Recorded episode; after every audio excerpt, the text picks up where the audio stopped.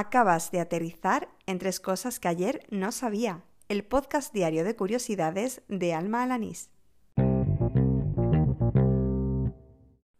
Este es el episodio número 116 del podcast, el correspondiente al viernes 21 de febrero de 2020. Venga, que además de comenzar hoy el fin de, tenemos el último de los sorteos de Aspil. ¡Al lío! He dudado mucho de si incluir esta curiosidad y la siguiente porque temía que me ocurriese como lo de Mozart y la nota si bemol, pero después de navegar por internet he encontrado numerosas fuentes que refrendan ambas curiosidades, así que he decidido incluirla. El primero de los datos me lo comentaba mi compi de trabajo Juanma Ucedo. Resulta que los piratas no llevaban parche porque fueran tuertos, sino para tener uno de sus ojos acostumbrado a la visión nocturna pues, por si se daba el caso de una batalla o tenían que bajar a la bodega. De hecho, en una de las fuentes que he consultado, en el blog de lainformación.com, explicaba que nuestro ojo tarda entre 4 y 6 minutos en adaptarse a un cambio brusco de luz, algo pues, que podía ser fatal para un pirata. Por ello, cuando tenían que cambiar de una zona iluminada a una sombría, lo único que hacían era mm, traspasar el parche de unos a otros y listo, arreglado. Bueno, pues en la misma conversación con Juanma, otro compi, Pablo Iglesias, me contaba otra curiosidad. Y es que quien pilota un avión nunca comparte el mismo menú que el que lo copilota. El motivo, por supuesto, es la seguridad y evitar que si hay una intoxicación alimentaria afecte a las dos personas de quien dependen los mandos del aparato.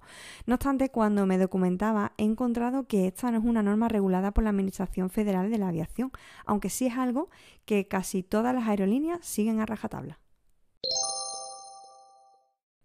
Si creciste en los 90, justo cuando los ordenadores comenzaban a llegar a todos los hogares, seguro que también fuiste de esas personas que hizo algún que otro trabajo escolar con portadas diseñadas en WordArt. Al igual que las hombreras, visto desde la distancia, el WordArt no ha envejecido nada bien.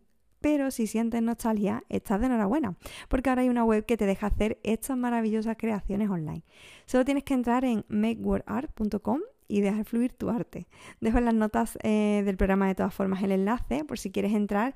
Y por cierto, descubrí esta web gracias a un tuit de Ramón Salado, que es un buen amigo y todo un crack de la ciberseguridad. Y así termina el episodio número 116 de Tres Cosas que ayer no sabía, el del viernes 21 de febrero de 2020. Antes de marcharme toca hacer el sorteo del pack de Azpin, el último ya. Y en total esta semana han participado siete personas, Oriol Farré, Juan Vargas, Alfonso Sánchez, Jesús Relinque, María Jesús Ananís, Juan Maucedo y Pablo Iglesias. Y vamos a conocer ya el nombre de la persona ganadora. Oye Siri, dame un número aleatorio entre 1 y 7. Muy bien, pues en esta ocasión se lo lleva Alfonso Sánchez, una de las personas que más participa y que más información y curiosidades me manda para este podcast, así que me alegro de que le haya tocado. Alfonso, ya te lo mandaré. Para el resto, pues ya sabéis que podéis pedirlo a través de mm, esos packs de Azpil a través de su web, azpil.com. De todas formas, la dejo en las notas del programa. Y nada más, solo me queda ya desearte que pases un buen fin de semana y decirte que te espero el lunes como siempre, así que no me falle. ¡Hala! ¡Con Dios!